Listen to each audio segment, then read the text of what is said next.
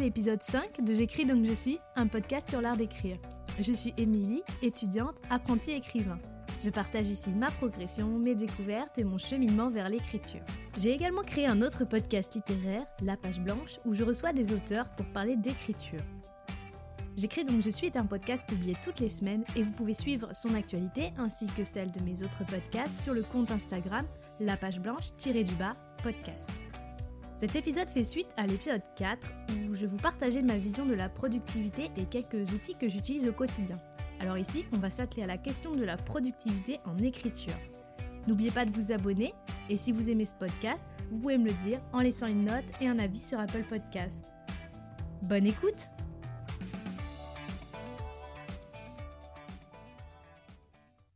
Dans l'épisode précédent, je vous parlais de ma vision de la productivité et euh, je vous avais suggéré quelques astuces que euh, j'ai mis en place pour me sentir plus efficace.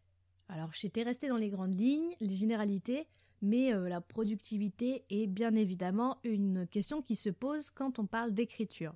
J'ai déjà vu ou entendu comme quoi pour être un, écrivain, et je veux dire par là un, vrai écrivain, il fallait écrire tous les jours, vraiment écrire tous les jours de la semaine, écrire vite, c'est quelque chose de hum, très valorisé en fait.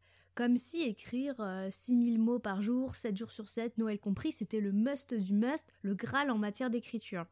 Et on voit ça euh, un peu partout, que ce soit dans le milieu de l'auto-édition ou de l'édition traditionnelle. On parle beaucoup de ces auteurs ultra productifs qui enchaînent les parutions, publient plusieurs ouvrages par an, là où euh, le rythme moyen de publication tourne plutôt autour des deux ans.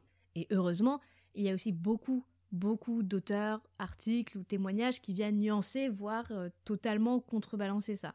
Mais c'est une idée tenace qui continue d'être largement diffusée, idée qui fait, qui ferait du bon écrivain un écrivain qui produit.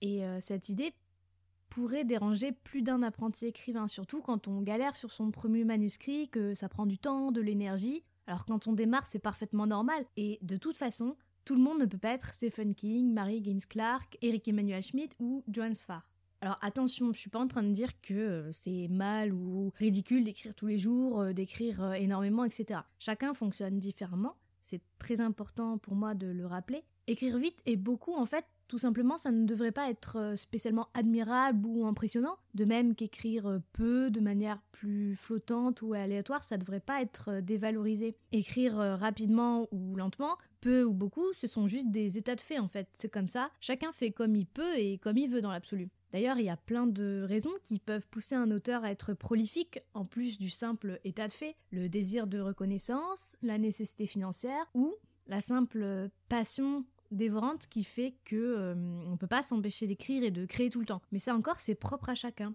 Ça n'est pas bien ou mal de faire les choses d'une façon ou d'une autre. Mais si on se pose la question de sa propre productivité, on a encore une fois toujours tendance à se comparer, à se dire que nous, on n'en fait pas assez. Et ça, c'est une pensée négative dont il vaut mieux se prémunir. J'avais lu sur un blog que j'aime énormément, le blog auteur de Léa Herbreto, Le Bazar de l'Imaginaire, un article qui mettait en branle justement euh, ce mythe de la surproductivité en art. Je vous mettrai le lien euh, de cet article dans la description du podcast si ça vous intéresse. C'est un article que j'ai vraiment vraiment beaucoup aimé qui déconstruit euh, justement cette idée de l'auteur prolifique qui déculpabilise et qui apaise. Et ça, ça fait vraiment du bien quand on est justement un peu soumis à des injonctions qui nous incitent à être toujours plus performants et toujours plus créatifs. Dans cet article, Léa nous rappelle que le processus créatif en soi, c'est déjà un sacré bazar, et surtout qu'écrire vite ne veut pas forcément dire écrire bien. Donc je vous recommande d'aller lire cet article et euh, d'ailleurs je vous recommande tous les articles de ce blog en fait parce que à chaque fois on y trouve euh, de vraies bonnes réflexions sur le métier d'auteur et pas simplement euh, des conseils un peu classiques sur la manière d'écrire un roman. Et ça tombe bien qu'on parle aujourd'hui de productivité parce que en période de NaNoWriMo, la productivité, c'est une vraie question qui se pose. Parce que le but du nano, le but ouvert, euh, affiché, revendiqué, le maître mot justement c'est la quantité, la productivité, le rendement et l'efficacité. Clairement on s'en fout de la qualité, on n'est pas là pour ça. Le but du jeu c'est juste de euh, coucher ces bons dieux de 50 000 mots. Et c'est ça qui fait parfois un peu débat avec le nano. Dans quelle mesure peut-on séparer quantité de qualité? Doit-on tout sacrifier pendant un mois à la seule gloire de la productivité? La réponse, euh, vous me voyez encore une fois arriver avec mes grosses pantoufles mordiées par mon chien.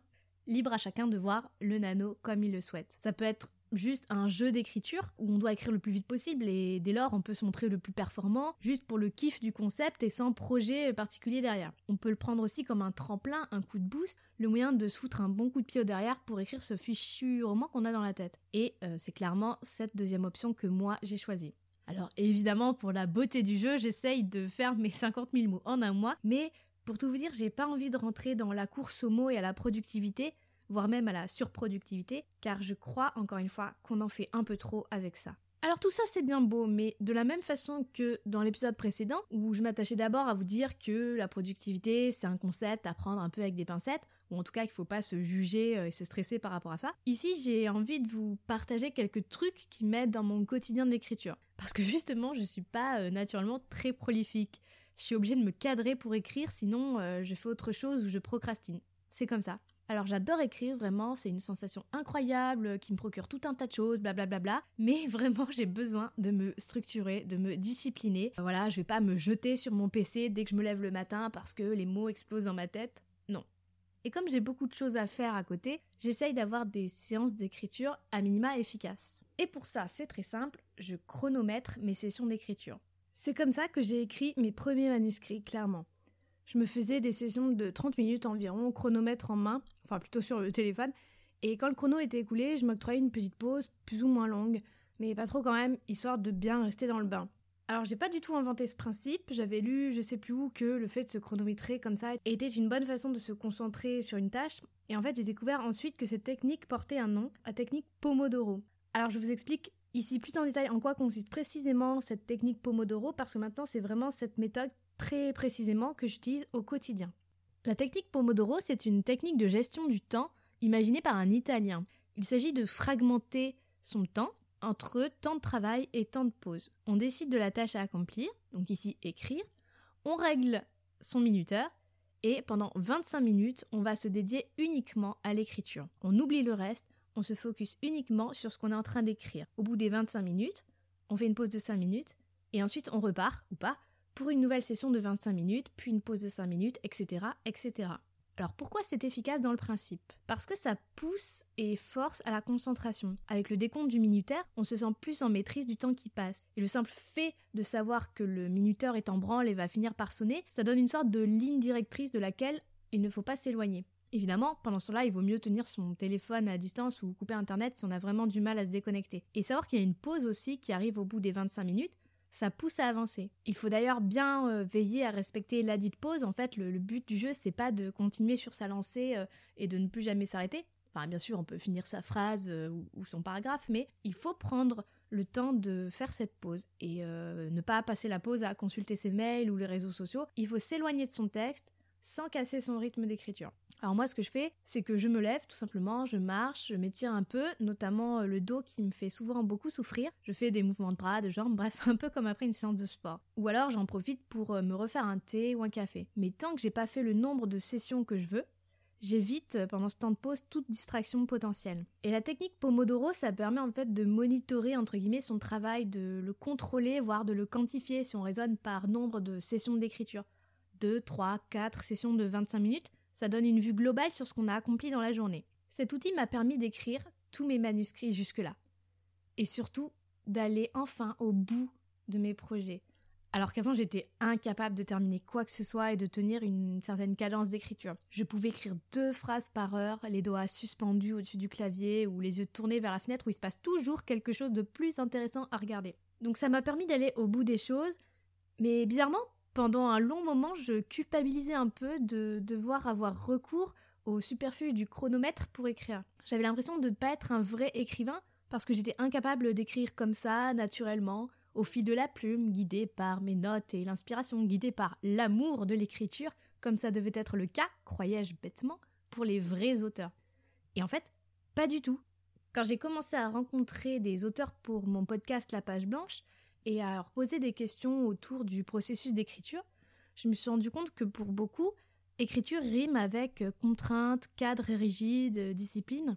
Il y a quelques semaines, j'ai rencontré Romane Lafort, Dans l'épisode 12 du podcast, que je vous recommande fortement parce que cet auteur est vraiment, vraiment passionnant, Romane qui donc me parle de la technique Pomodoro.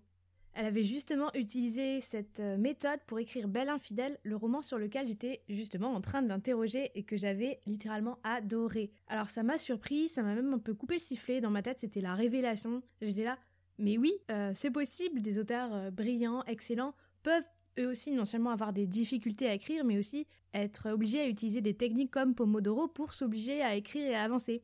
Et que c'était pas grave. C'était même plutôt cool en fait d'avoir ces trucs pour être plus efficace. Alors bien sûr, maintenant avec le recul, je me rends compte que c'était complètement stupide de voir les choses autrement et maintenant ça me semble complètement évident. Et c'est vrai que euh, à présent, je conçois de plus en plus l'écriture comme un travail au sens d'artisanat plutôt que comme un art à proprement parler. Et donc, je vous invite fortement, euh, si vous n'avez pas déjà essayé, à tester cette technique Pomodoro. Si comme moi, vous avez du mal à vous y mettre, que vous rechignez à la tâche, d'ailleurs, on peut utiliser cette technique pour d'autres activités que l'écriture. Peut-être que ça ne marchera pas du tout pour vous, parce que vous ne fonctionnerez pas de cette façon-là, mais peut-être que ça sera comme pour moi, une révélation.